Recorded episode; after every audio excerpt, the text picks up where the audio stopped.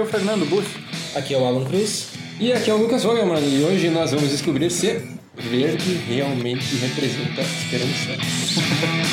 Você está ouvindo o Multicast, um podcast com ideias sobre marketing, inovação e empreendedorismo que você pode aplicar a partir de agora. Bom, uh, nós temos uma cultura muito orientada a estabelecer um significado para cada cor, né? Tem aquela coisa, azul significa paz, o céu, um azul escuro é algo profissional e frio, o preto é a cor da morte, o branco é a cor da paz e o verde é a cor da esperança. Uh, mas e aí? Uh, será que é assim mesmo? Será que as cores influenciam as pessoas de uma maneira tão fixa e objetiva, de modo que se eu quiser fazer algo que seja sério, eu vou sempre ir pro azul e pro preto? Isso nós temos que entrar numa questão, primeiro, tem dois fatores primordiais das cores. O primeiro é o fator cultural. Em cada cultura, né, as cores representam e têm significados diferentes. É como o vermelho e o amarelo que na China representam riqueza, esperança. E se tu for usar amarelo numa marca aqui no Brasil, provavelmente você está dizendo isso aqui é barato, né? Olhem o valor que isso aqui tem um valor baixo. Então cada cultura vai ter uma representação diferente para aquelas cores, que isso, né, percorre por centenas de anos e vai sendo trabalhado dessa forma. Além da questão cultural, também tem aquela aquele link que o pessoal faz com o pessoal, eu digo os pensadores, né, de, de cores com as cores da natureza, né? A, a defesa que se tem é que o verde transmite calma porque o verde é a cor das árvores, é a cor do abrigo da sombra das árvores da floresta. Ou azul transmite calma e profundidade e limpeza porque a cor do céu em um dia é limpo, esse tipo de coisa. É, são fatores biológicos, né, que isso vai entrar, que é o fator cultural e biológico. Então, por exemplo, você vai ver a cor vermelha, você imediatamente vai identificar isso como perigo, porque uh, nós evoluímos para quando nós vemos a cor vermelha, né, no sangue, né, nós entrarmos em alerta, porque isso pode ser um ferimento nosso ou de alguém, um companheiro do nosso grupo. Nós identificamos frutas mais maduras quando estão amarelas ou estão vermelhas. Nós identificamos como calmo o céu quando está azulado, porque não vai chover, é um dia que vai ser tranquilo. Associações né, que foram constru construídas a partir da nossa própria evolução. E esse tipo de associação também acontece muito em relação a, a marcas com as quais nós temos contato. Uh, que nem o Alan mencionou aqui, ah, amarelo aqui no Brasil, numa situação de consumo, pode ser algo barato. É porque daqui a pouco muitas marcas populares usaram amarelo e ficou nessa, né? Uh, da mesma maneira que preto é algo refinado e luxuoso, talvez porque muita marca usa isso. Então são construções culturais e são, e são trabalhos né, que as marcas realizam e a publicidade uh, reforçam. Então acaba sendo um ciclo. É cultural, então como é cultural a minha marca usa dessa forma, minha marca reafirma a cultura em que aquela cor está inserida e o seu significado. Uhum. É, é legal a gente falar das, das cores dessa forma mais sistemática, mas tem muitos pensadores que têm uma visão muito poética a respeito das cores e quase romantizada da coisa. Eu trouxe um parágrafo aqui do, de um autor, o Modesto Farina, eu posso ler aqui, pessoal?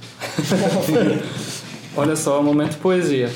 As cores fazem parte da vida do homem porque são vibrações do cosmo que penetram em seu cérebro, para continuar vibrando e impressionando a sua psique, para dar um som e um colorido ao pensamento e às coisas que o rodeiam, enfim, para dar sabor à vida, ao ambiente.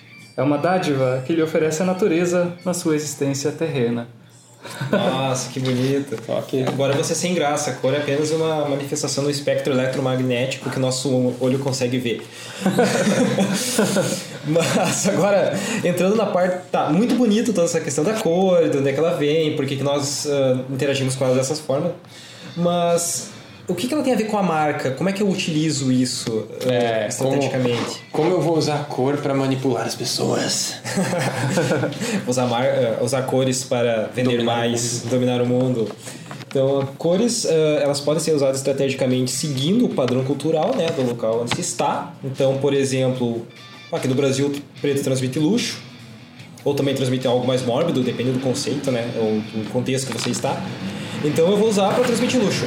Porém, e isso é legal, você pode ver muito hoje em dia, é contrariar o padrão cultural exatamente para chamar atenção. A gente tem um caso muito, muito claro dessa, desse tipo de estratégia com o Nubank, né? Sempre os cartões de crédito foram aquela coisa, muitas vezes azul, prata, ouro, né? Toda aquela coisa. E eles vieram e fizeram um cartão roxo. Isso mudou tudo, né? Porque qualquer pessoa que tinha um cartão de crédito roxo da carteira já sabe de quem é. Então eles usaram a cor não, não no sentido de querer se colocar numa categoria, dizer para todo mundo, ah, nós somos um cartão de crédito, mas como diferenciação. Seria uma quase uma subversão do significado da cor né, para que essa marca está fazendo. É, e hoje basicamente não dá para ter outro cartão roxo no Brasil, porque né, hoje é do Nubank, não tem o que fazer. É, agora saiu aquele monte de cartão neon e não sei mais o que, que usa umas cores gritantes assim. Nenhum é bonito que nem o Nubank, desculpa. Mas eles todos estão tentando essa estratégia, né? De, de usar uma cor muito diferente para se diferenciarem. Ah, então, além da diferenciação, a gente pensa... As marcas podem escolher as cores de uma forma sistemática, pensando no que, nos conceitos que elas, as cores representam e o interesse e a atenção que vão chamar no público, né? Acho que esse é o principal uso né, das cores dentro da, do, do design como estratégia de marca, né?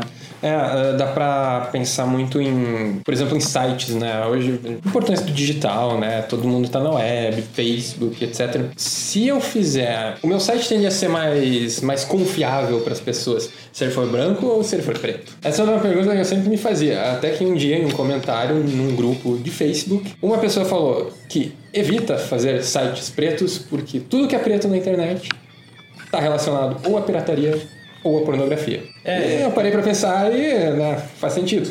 É, você tem uma, a internet, como já tem um bom tempo, já se construiu uma cultura, né, e uma significação ao redor dela, inclusive sobre as cores. É, exatamente. Então, sempre que, que se for pensar em cor, tem que pensar no contexto, né, onde, onde eu estou entrando e como as coisas são aqui. Cada mercado, por assim dizer, cada nicho vai ter algumas regras a respeito de cor regras não estabelecidas, né? Regras formadas ao longo de muito tempo. E que podem ser quebradas, como a gente citou é, no New Bank, né? Conscientemente quebradas, né? É. Não eu vou querer, por exemplo, ah, vou fazer uma marca para de doce para criança e vou fazer a embalagem preta. Não. É, preto e amarelo, cor de veneno. preto e amarelo. Veneno para barata. um exemplo de como isso é forte, uh, se tu chegar para qualquer nativo que nunca tenha visto uma marca e chegar com algum objeto estranho que esteja listras pretas e amarelas, ele vai se sentir ameaçado como se aquilo fosse um animal venenoso. Então nós já estamos programados biologicamente para interpretar essas cores como algo perigoso ou pelo menos que merece uma atenção. Então por isso que vocês veem, por exemplo, sinalização é vermelho, é amarelo, são cores que a nossa mente né, identifica imediatamente como cores de atenção e perigo. É. Bom, então, o que, que, o que você deve fazer para escolher melhor as cores da tua marca, daqui a pouco do teu site, até da, tua, da, da fachada da tua empresa? Pensar realmente nisso. O que eu quero é fazer com que as pessoas entendam que eu pertenço a um determinado grupo ou eu quero me diferenciar desse grupo? Voltando para o caso do cartão de crédito, se o Nubank quisesse tornar bem claro que eles eram um cartão de crédito, eles poderiam ter feito um cartão prata, um dourado, mas o objetivo era se diferenciar, por isso eles foram para o roxo e deu certo. É, se tu for ver, cartões eles realmente usam todas cores que têm relação com o dinheiro: dourado, ouro, prata, é, prata, é. bronze é sempre associação com o dinheiro, quando tudo bem que se distanciou disso, né? Tipo, a cor deles não tem nada a ver com dinheiro. Por outro lado, toda a cor tá, com, tá meio que conversando com as pessoas. Então, se tu for escolher uma cor que vai para o lado da diferenciação, vai ser necessário um pouquinho mais de trabalho para que as pessoas entendam né, aquilo que tu está propondo, entendam o que tu faz. Acho que a gente está falando muito do New Bank, mas eu vou falar de novo. Uh, o New Bank ele não só chegou com a cor diferente, mas o próprio nome diferente, que, né, que já insinua que uh, não é um banco normal. Né? A gente não está sendo pago para isso, tá? É. Isso não é, é. patrocínio, Ou, New Bank. Paga nós do Bank. E as cores não só na questão da marca, nós temos que pensar também nas cores no uso dos produtos da marca. Uh, isso é muito forte, principalmente no, nos produtos alimentícios, né? Que são que a cor é utilizada não só para destacar o produto, mas como um, um, uma ferramenta de identificação. Se tu for comprar, por exemplo, Nissin, miojo, né? Você vai ver, por exemplo, a cor vermelha sendo utilizada para frango.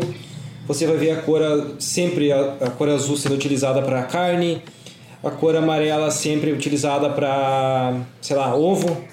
Então você sempre vai ter uh, cores né, dentro dessas categorias identificando determinados tipos de alimento. Verde para produtos naturais, né? cores suaves para produtos light, tipo um azul bem fraquinho. Exato. E daí é, dificilmente vai se conseguir superverter esse significado porque ele está atrelado a uma categoria e ele serve também não só para algo estético, mas como uma ferramenta de identificação E encerrando, né, podemos dizer que a cor é essencial como uma ferramenta estratégica para sua identidade visual, para seu próprio branding, né, inclusive seus produtos, e que ela deve ser escolhida com base em fatores culturais, sociais e, se for estrategicamente interessante, até subverter seu significado. Porém, tudo isso de forma consciente e estratégica.